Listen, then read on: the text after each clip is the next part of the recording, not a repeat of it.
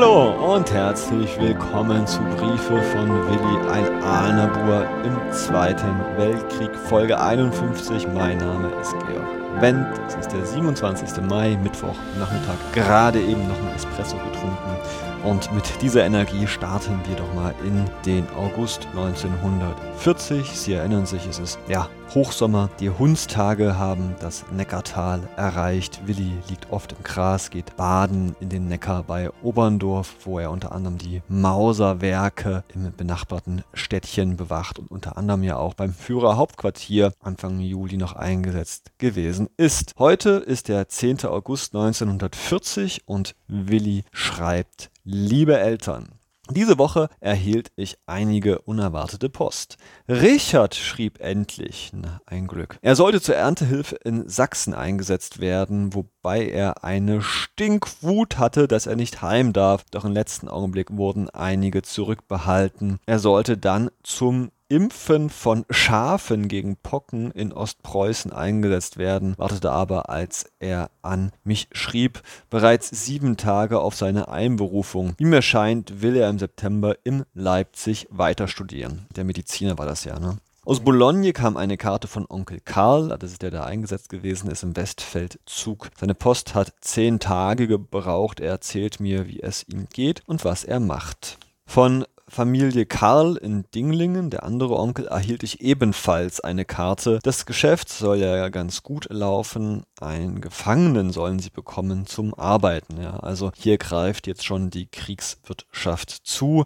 Spätestens seit dem Westfeldzug und dem Sieg über die Benelux-Staaten und über Frankreich wurden hier in der Region vor allem Belgier und Franzosen auch im ländlichen Raum eingesetzt. Die wurden ja nicht nur Unternehmen, die kriegswichtige Produktion hatten, sondern eben auch Kommunen zugeteilt, die hier Mittelständlern, aber eben auch Kleinbetrieben, auch dörflichen Gutshöfen und Bauernhöfen zugeordnet worden sind. Kurt hat damals in seinem Urlaub auf eine Karte seiner Mutter an mich einen Gruß hingeschrieben mit der Bemerkung, ein Brief soll so bald als möglich folgen. Ob er wohl dieses Jahr noch dazu kommt? Nachdem Mutter nun eingekocht hat und Schinken und Eier da sind und hoffentlich auch Rostbraten, Wiener Schnitzel, Pfannkuchen und Schinken, Makaronen auf mich warten, sollte ich schon mal wieder geschwind heimkommen. Wenn ich an das gute Gesells denke, dann läuft mir das Wasser im Mund zusammen. Heute Abend gibt's bei uns Quark. Da bin ich wohl alleiniger Esser, denn meine bayerischen Kameraden mögen ihn nicht. Die gehen drum ein paar Radi organisieren. Weiß jemand, was Radi sind? Dann bitte mir schreiben. Mit dem Essen können wir zufrieden sein. Man bekommt immer genug Wurst, Butter, Marmelade haben wir immer, auch Tomaten gibt's ab und zu. Ein Kamerad hält in unserem Gärtle immer rohe gelbe Rüben. Dem mach ich's also nach. Schmeckt prima. Dass sich an sieben Tagen der Woche siebenmal Kartoffeln gibt, ist selbstverständlich. Da darf sich niemand beschweren, wenn die Deutschen auch im Ausland als Kartoffelfresser bezeichnet werden. Aber schön, dass Willi hier so ein bisschen für Gemüsenachschub selber sorgt. Eben erhalte ich das Seifenpäckchen, das Buch und die Briefhüllen sowie eine Zeitung. Also recht vielen Dank auch dafür. Ich werde mich dann bei Malers bedanken. Hm, wer ist das? Ich hoffe nun, dass es euch gut geht. Weiterhin alles Gute, viele Grüße an Onkel Paul und so weiter und so fort. Von eurem Willi. Schauen wir dann gern nochmal in den Brief von den 15. August hinein, fünf Tage später. Liebe Eltern, ich habe heute Abend mal eine Stunde frei, wo ich überhaupt nicht weiß, was tun. In den letzten Tagen waren wir viel beschäftigt. Heute Abend haben wir Ruhe. Am Sonntag kam wieder ein Päckchen und eine Zeitung. Am Dienstag kam abermals eine Zeitung und am Mittwoch mit einem weiteren Päckchen von euch. Ein Päckchen von Familie Schwarz in Hüttlingen und Frauenfrau Nowak. In den drei letzten waren außer eurem Sonntagsgebäck Brötle und ein kleiner Punkt, Punkt, Punkt. Wenn ich jetzt bloß wüsste, wie sagen, halt auch so ein Gebäck. In einem eurer letzten Briefe erzählt Mutter, dass Fliegeralarm war in Aalen. Ihr habt es ja arg ruhig. Gestern kam ein Kamerad vom Urlaub aus Solingen zurück. Er sagte, andauernd sei er die helle Nacht im Luftschutzkeller gesessen, er habe weniger geschlafen wie wir hier. Ein ganz interessanter Hinweis, dass im Spätsommer 1940 nun auch die ersten Luftangriffe der Royal Air Force vor allem den deutschen Nordwesten und das Ruhrgebiet erreichen. Der Kampf über Großbritannien, der läuft ja ohnehin schon. Deutsche Bomber greifen in den folgenden Monaten, vor allem im Herbst 1940, wiederholt britische Städte an. Vor allem die Innenstädte sind Opfer. Das sind diese Terrorangriffe, die die Briten im Laufe des Krieges auf die deutschen Städte zurückprojizieren. Das Hautöl braucht ihr mir nicht zu schicken. Es ist möglich, dass ich es selbst mal bei euch mitnehme. Augenblicklich bin ich nicht ganz gesund. Oh, da brauche ich mir auch die Haut nicht einreiben. Ich habe von gehörigen Schnupfen und eine belegte Stimme zu klagen. Auch heftiges Kopfweh habe ich in den letzten Tagen gehabt. Dabei war es mir immer ein wenig schwindlig. Heute ist es mir besser. Fieber habe ich keins, sonst wäre ich vielleicht für einige Tage ins Revier gegangen, also ins Krankenlager. Gestern schickte ich ein Päckchen mit drei Büchern ab. Das war das Maß, Berufung der Zeit und die Gedichte, also die tolle NS-genehme Literatur, die wir in den letzten Briefen schon besprochen haben. Schreibt mir bitte, wenn ihr sie erhalten habt. Die beiden ersten haben über 10 Mark gekostet. Wann Vater mal viel Zeit hat, dann soll er mal in dem Buch von Binding ein wenig blättern. Es bringt außerordentlich gute Darstellungen einer persönlichen Anschauung über den Weltkrieg. In den nächsten Tagen geht ein volles schwarzes Buch ab, also weiteres Tagebuch. Nun danke ich euch recht vielmals für eure Post. Ich hoffe, dass ihr jetzt beide vollkommen gesund seid. Alles Gute und herzliche Grüße von eurem Willi. Ja, viele kleine kurze Briefe. Ja, wenn Willi nicht ganz so richtig gesund ist, will er vielleicht auch nicht ganz so viel schreiben, er lebt auch nicht ganz so viel. Drum schauen wir nochmal in den 17. August 1940 hinein. Liebe Eltern, ich muss heute schon wieder schreiben, also zwei Tage seit dem letzten Brief. Denn ich brauche wieder einmal was. Schickt mir bitte zwei Paar dreiviertel lange Strümpfe. Keine so dünnen und kleinen. Oh, es wird kalt. Dann zwei Paar Schnürriemen für Schnürschuhe. Wenn es keine Schnürriemen gibt, dann eben Schnürbändel. Und als letztes hätte ich gern ein kleines Buch. Es ist von Rainer Maria Rilke, kurz R.M. Rilke, ach was, Willi, und heißt Briefe an einen jungen Dichter. Es ist erschienen als Bändchen des Inselverlags. Soviel ich weiß, kosten die 80 Pfennig. Vielleicht ist ja beim Henne das vorrätig. Ah, Bücher Henne. Ich hätte es ja hier bestellt, aber bis ich es da bekomme, muss ich Wochen warten. Wenn ihr dann Zeit habt, seid ihr doch so gut und schickt mir das bitte zu. Ich hoffe, dass ihr gesund und munter seid und grüße euch recht herzlich. Euer Willi. Ein Brief also, der nur wegen Rainer Maria Rilke geschrieben worden ist. Worum handelt es sich da? Ist 1929 erschienen, also schon nach Rilkes Tod. Und es sind tatsächlich Briefe, die Rilke geschrieben hat an Franz Xaver Kappus, der sich Rat geholt hat bei Rilke, wie und auf welche Art und Weise er vielleicht dichten kann und wie er seine eigene Dichtkunst verbessern kann. Vielleicht hat Willi gemerkt, dass er da noch ein bisschen Hilfe selber braucht. Schauen wir noch in einem Brief von 25. August. Das sind sehr viele kurze Briefe. Willi ist kurz und recht knapp angebunden. Ich lese vor. Liebe Eltern, am 25. August 1940. Heute kommen die Bildchen und Mutters Brief. Vielen Dank dafür. Mit dem Bildchen kann man schon zufrieden sein. Ich hoffe, dass der nächste Film noch besser wird. Von Familie Schwarz erhielt ich am 14. ein Feldpostpäckchen. Ich habe es euch, glaube ich, schon geschrieben. Rich wird ja wohl am 2. September weiter studieren. Nachdem nun Erna wohl bei euch ist, möchte ich ihr auf diesem Wege für ihre Karte aus Marbach-Zimmern mich herzlich bedanken.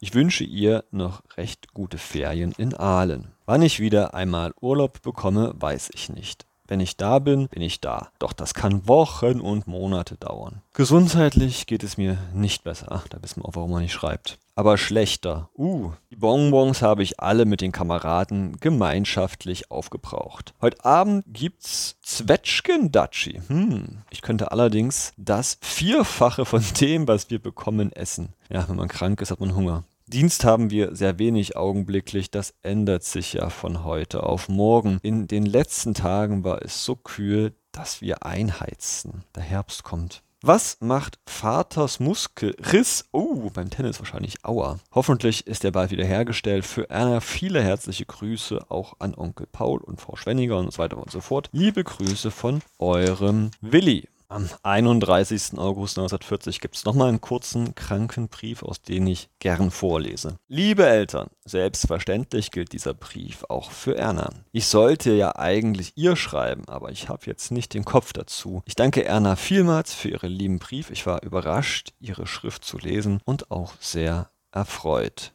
Mit Post habt ihr mich diese Woche wieder reich bedacht. Es kamen an am 27. das Buch, am 28. eine Zeitung, am 29. die Wurst und das Päckchen mit Ernas Brief und am 30. drei weitere Zeitungen. Dafür vielen Dank, alles ist verdaut oder gelesen. Gesundheitlich geht es mir kaum besser. Nachdem das Regenwetter vorüber ist, dürfte sich bei mir keine Verschlimmerung mehr einstellen. Ich höre nur auf einem Ohr, weil sich die Erkältung auf die Ohren zog, aber ich höre heute besser wie in den Vortagen. Oh, das klingt, als hätte sich da eine Krankheit richtig bei ihm verschleppt. Wie ihr wisst, können morgen wieder ein Kilogramm Päckchen versandt werden. Ich bitte euch deshalb, dies nicht zu arg auszunutzen, denn mit eurer Post bin ich vollkommen zufrieden. Ich bekomme am meisten Post am Geschütz, also in einer Kleingruppe, und dabei sind ungefähr neun Zehntel meiner Post von euch. Im Übrigen gibt es bei uns nichts Erwähnenswertes. Es ist alles beim Alten. Rich schrieb ich auch, er muss ja jetzt wohl von Ostpreußen nach Leipzig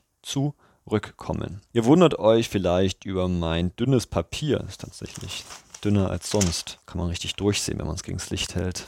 Ich konnte davon ganz billig einen Block mit 50 Blatt kaufen und schreibe nun darauf. Und das andere Papier ist es mir zu schad. Ich will euch nicht immer um Papier anbetteln. Nun wünsche ich Erna weiterhin frohe Ferien und grüße euch alle herzlich. Euer Willi. Ja, am 7. September 1940 schrieb er Erna dann nochmal selbst. Gucken wir da auch nochmal gerade rein. Liebe Erna, da du nun deine Ferien gerade in Aalen verbringst und mir in letzter Zeit immer wieder Grüße gesandt hast, will ich dir heute mal schreiben. Für die Karte aus Marwach-Zimmern nochmals herzlichen Dank. Ebenso für den Brief, den du in Aalen geschrieben hast. Wie ich daraus erfahre, geht es dir immer gut. Das ist ja auch die Hauptsache. Ich kann mir lebhaft vorstellen, wie ihr nachts bei Fliegeralarm im Haus herumrennt. Diese Woche dürftet ihr wohl etliche Male aus eurem wonnigen Schlaf aufgestört worden sein. Aber das ist ja weiter nicht so schlimm. Das ist ja gerade das Schöne an der heutigen Zeit, oder nicht?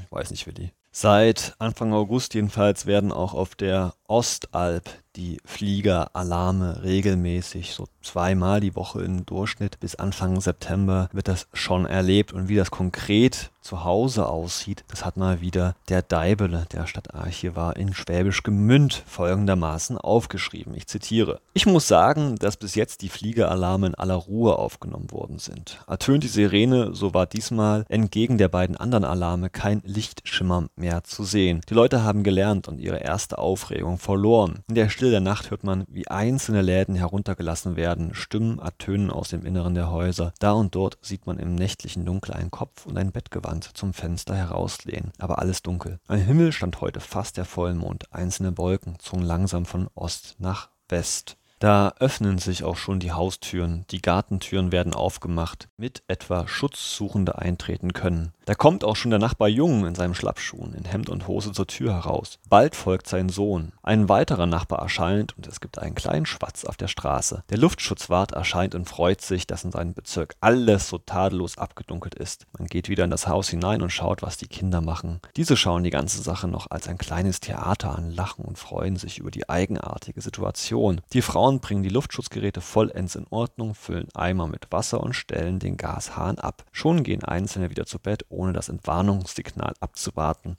Manche Kinder wurden gar nicht geweckt. Man nimmt in Gemünd die Sache noch nicht so ernst, obwohl ja jetzt im Gegensatz zum Anfang des Kriegs nicht die geringste Flugabwehr mehr haben. Das ist zu diesem Zeitpunkt auch nicht unbedingt notwendig, denn tatsächlich sind es oftmals nur einzelne Flieger oder Kleinstverbände, die sich hier so weit ins Deutsche Reich hinein wagen.